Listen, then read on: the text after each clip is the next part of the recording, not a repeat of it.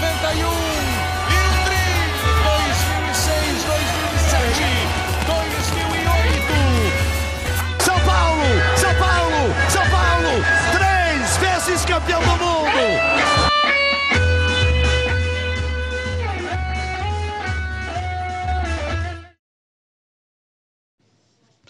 Fala, torcedor São Paulino. Eu sou o Gustavo Frio. Está começando mais um Vamos São Paulo podcast.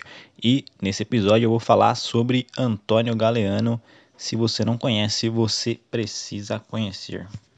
O Galeano é um jovem atacante do Paraguai de 20 anos que chegou ao São Paulo em 2019 vindo do Rubio New, uma equipe lá do país dele. E ele chegou para jogar naquele time que havia acabado de ser vice-campeão da Copinha. E esse time de 2018 que fez a final da Copinha contra o Flamengo. Que tinha nomes conhecidos de hoje, né? O Valse, Gabriel Sara, tinha o Toró, o Igor Gomes, o Elinho, o Gabriel Novaes, que hoje tá no Bahia e ainda não vingou, né? Do jeito que se imaginava. E o Galeano chega para reforçar esse time, né? Lembrando que ainda muitos desses garotos não tinham nem subido para o profissional. Porém, o Galeano chamou a atenção do São Paulo e foi incluído nesse grupo. E logo ele começou a se destacar. Partiu o Galeano, machou, perna direita, bateu pro gol! É um atacante que tem um ótimo posicionamento. Né? Não é um craque, um driblador, mas é um cara que faz gol, sabe? Ele se posiciona bem, tá sempre onde a bola tá para dar aquela última finalização na jogada. É aquele jogador inteligente apesar da pouca idade, né? Uma característica importante para um atacante, porque ele nem é forte fisicamente, também não é alto. Então ele ganha muito no quesito posicionamento dentro da área. Tá sempre esperto para saber para acompanhar a jogada e finalizar em gol. Inicialmente, o contrato do Galeano com o São Paulo era até o fim de 2019, mas com esse destaque todo que eu falei dele, São Paulo resolveu renovar por mais um ano e o contrato dele já está se encerrando, e esse é o motivo de eu estar tá fazendo esse podcast. O contrato dele vai se encerrar em 12 de dezembro, né? Eu estou gravando esse podcast aqui na última quinzena de novembro de 2020. O contrato do Galeano vai até 12 de dezembro de 2020, ou seja, tem pouco mais pouco menos de um mês aí para que o contrato dele se, se encerre. E se o São Paulo quiser ficar com ele por mais algum tempo, vai ter que desembolsar cerca de 600 mil dólares até o dia 31 de dezembro, né, até o último dia de 2020, por 60% dos direitos dele.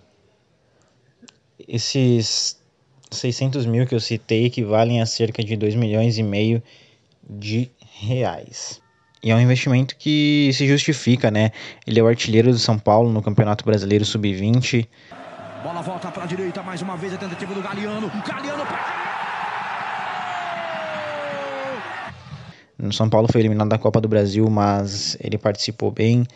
Esse ano a gente não teve muitas coisas é, relacionadas a futebol de base por conta da pandemia, mas ele também foi destaque da Copinha, na última copinha ele fez 5 gols.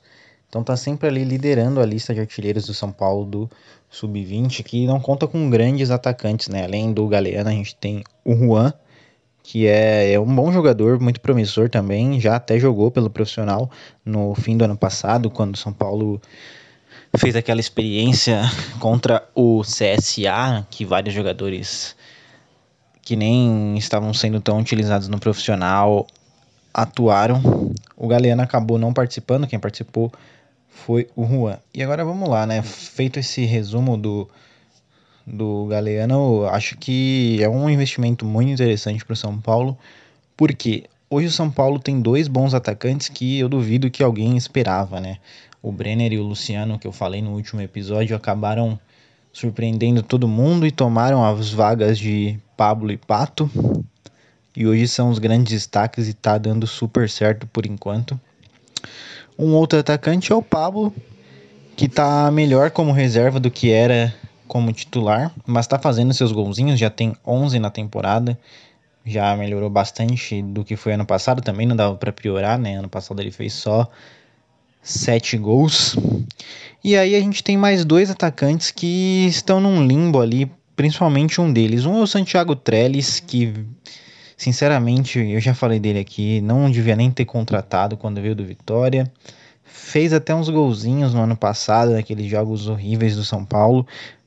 Em 2018, perdão, é, foi emprestado ao Inter, não rendeu por lá e não dá para imaginar quem renderia. Voltou ao São Paulo e não conseguiu jogar, né? Ele entra esporadicamente, mas dificilmente consegue dar algum tipo de ajuda para o time, apesar de eu admitir que, que seja um cara esforçado, mas para estar no São Paulo é preciso mais do que isso.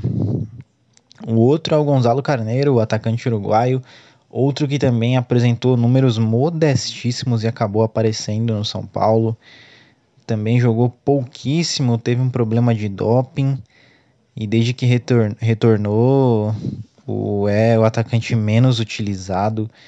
É, muitas vezes não é nem relacionado.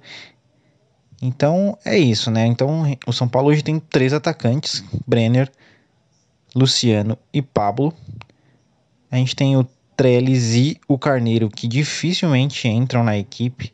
Só ali no momento de muito desespero que o Diniz pensa em jogar a bola para a área e fazer aquele oba-oba para tentar um gol num jogo complicado. Mas fato é que todo mundo sabe que eles não servem para o São Paulo e provavelmente na próxima temporada eles vão deixar o clube.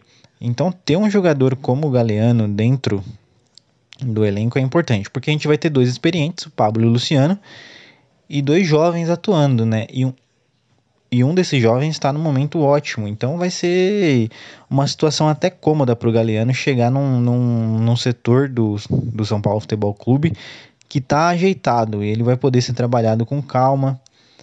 É, conhece muito dos meninos, né? Por exemplo, Gabriel, Gabriel Sara e o Igor Gomes jogaram com ele. É, acredito que possa, possa ser um excelente aditivo para esse time. Agora precisa ver se o São Paulo vai renovar com ele, né? O São Paulo, a gente vê um excelente trabalho da base de, de Cotia nos últimos 3, 4 anos.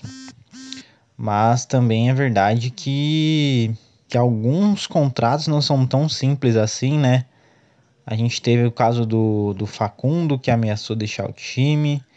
A gente tem o agora o Galeano, que está com contrato para acabar e ainda não, não teve notícia de renovação.